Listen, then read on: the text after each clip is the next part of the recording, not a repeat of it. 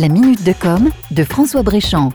C'était prévisible. Le Black Friday est derrière nous, mais il a provoqué de nombreux débats dans les médias et la population. Que l'on soit pour ou contre, on ne peut que se réjouir de ces débats qui ont contribué un peu à prendre de la hauteur sur le sujet. Au cœur de la polémique sur le Black Friday, comment améliorer notre façon de consommer? Amazon détruit-il plus d'emplois qu'il n'en a créé Et quel est le réel impact environnemental de la surconsommation, en particulier du textile? Parce que le textile, c'est le deuxième secteur le plus pollueur pour la planète après l'industrie pétrolière. C'est dû en grosse partie au transport des marchandises. La distance entre les pays où sont les usines de fabrication et les lieux de consommation est au cœur du problème. L'autre facteur qui porte à réflexion, c'est la quantité d'invendus. Le système fonctionne en permanence sur des prévisions de vente plus ou moins justes en regard à ce que le client achètera au final. Résultat, le secteur du textile produit beaucoup plus que la demande et au final, il doit gérer de grosses quantités de surplus. Ajoutez à cela le consommateur qui, lui aussi, par sa consommation impulsive, ponctuelle, provoquée par des effets de mode, des promotions du type Black Friday, est amené à se débarrasser en moyenne de 10 kg de vêtements chaque année.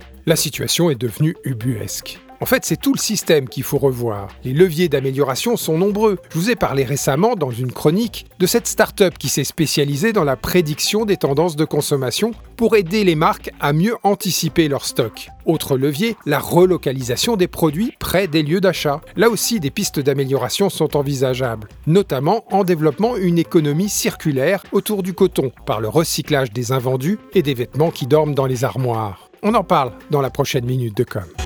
C'était la minute de com de François Bréchamp.